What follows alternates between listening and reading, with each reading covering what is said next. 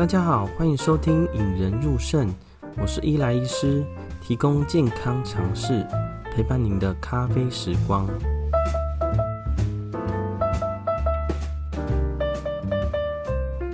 哇，好久不见，呃，这一周呢有点小感冒，喉咙其实不是很舒服啊。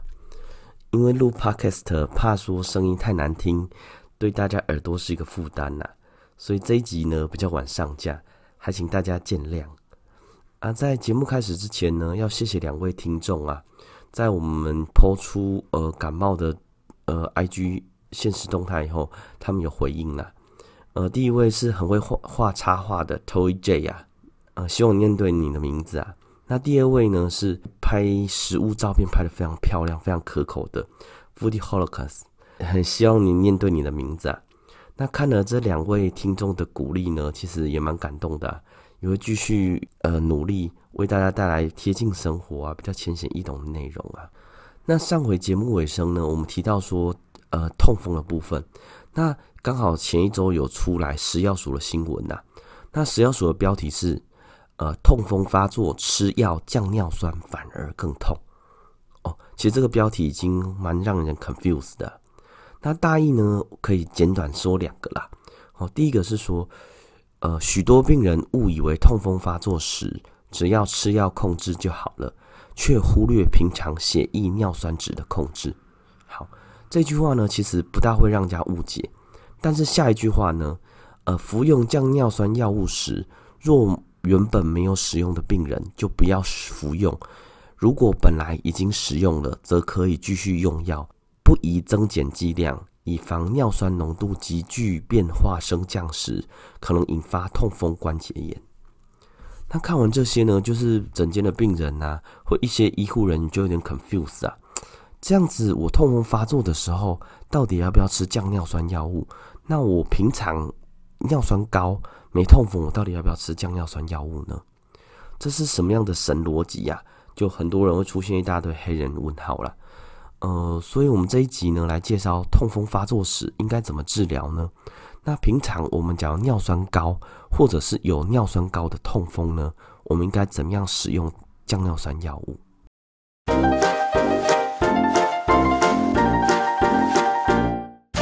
痛风治疗呢，简单是分成两种，一种叫做急性发作时的治疗，第二种叫做长期保养降低尿酸的治疗。我们再说一次哦，第一个是急性发作时要吃的，第二个是长期保养要吃的啦。好，那我们先从第一种说起啦。急性发作时的治疗呢，那痛风大家都知道是一个发炎现象啦。这时候一个发炎现象呢，它的原因主要是因为关节腔里面的尿酸值突然增高或降低，导致尿酸结晶暴露在我们白血球上面引起的发炎的现象啦。吼。所以这时候呢，痛风发作的时候需要用到就抗发炎的药物。它常用的抗发炎药物其实有三种啦。呃，第一类型是非类固醇类的止痛药，就是我们简称 NSAID 啊。其实，在我们临床上非常非常常用啊。感冒啊、喉咙痛啊、肌肉酸痛啊，有时候都会吃 NSAID。那第二类的叫做秋水仙素哦，秋水仙素的部分它可以抑制我们痛风直接发炎。第三类呢，再更严重一点点，就会加上类固醇了。好，假如大家有痛风过，就知道哦，那个脚非常非常痛，痛到不能走路啊。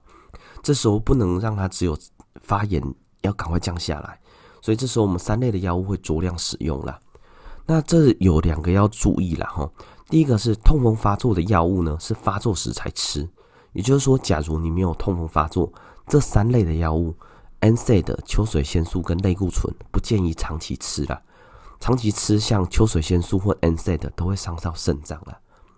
那第二点呢，是 NSAID 在有肾脏病或者有胃溃疡、十二指肠溃疡的病人使用上要十分小心啦。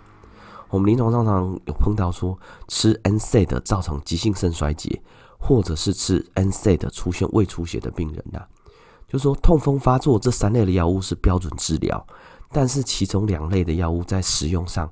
呃，肾脏不好或胃溃疡的时候要小心，那也不建议长期使用了。好，这是第一类痛风发作时的治疗了。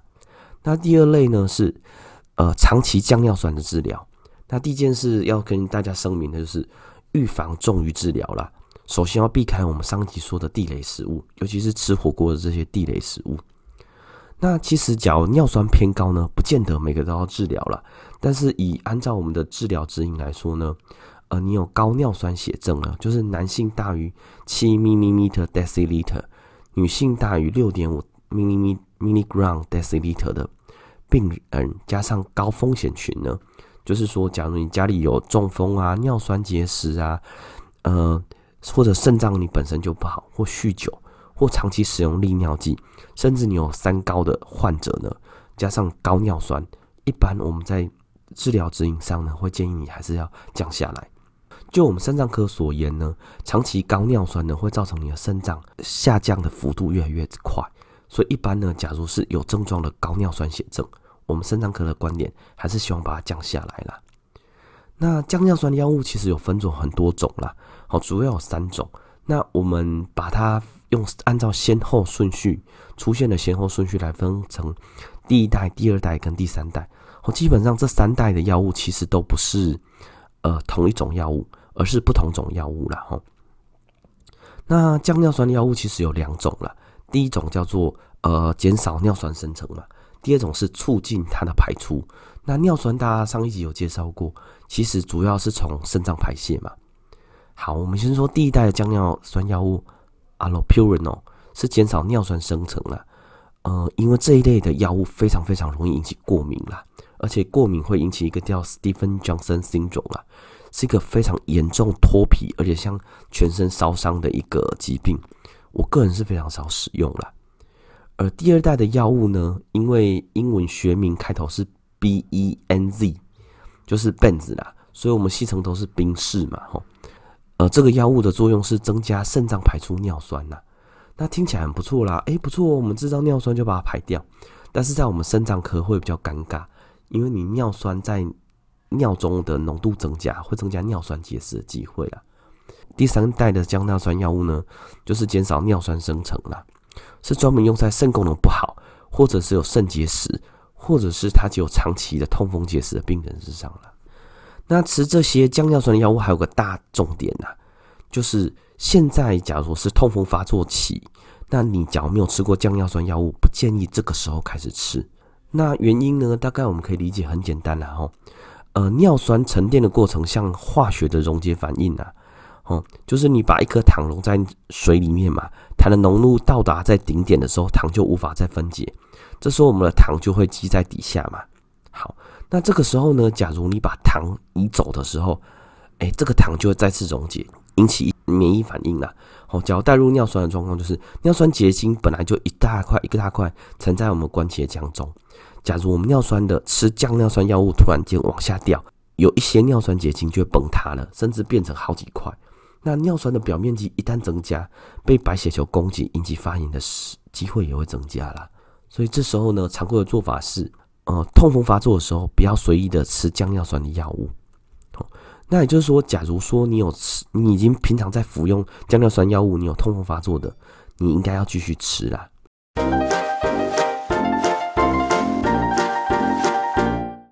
今天主要是跟大家分享呢，痛风发作的时候要怎么处理呢？我们简短说成四项了哈。第一项呢，痛风发作的时候呢，要吃秋水仙素。消炎药物或者类固醇啊，哦，这个部分希望大家发作的时候应该要去看医生啦。第二个呢，长期高尿酸的的病人呢，要是有三高问题呀、啊、肾脏问题啊、结石啊或痛风史的，需要长期吃降尿酸的药物。那第三点呢，脚痛风发作的时候呢，本来在吃降尿酸的人应该要继续吃，没有吃过降尿酸药物的人呢，等痛风缓解后再吃啦。那第四点呢是。一定是医师会讲的啦，吼，预防重于治疗啦。所有事情你不要等发作的时候再来治疗，最好是你在吃东西就能避免这些啦。呃，今天很谢谢大家的收听啦。其实食药署这则新闻呢，其实也是痛风病人常常会问我们的啦。很高兴借这个机会能跟大家呃分享一下。那听完本集以后呢，大家可以花个十秒想一下呢，是不是平常哦在吃东西的时候都会踩到一些地雷呀？或者是我们在呃痛风的时候有一些不正确的医疗行为啦，哦，假如这些过程之中有跟大家想的不一样的，或者你身边有些痛风发作的人呢，到处去吃一些药或到处乱打针呐，哦，这个时候也请你把这些分享给他了。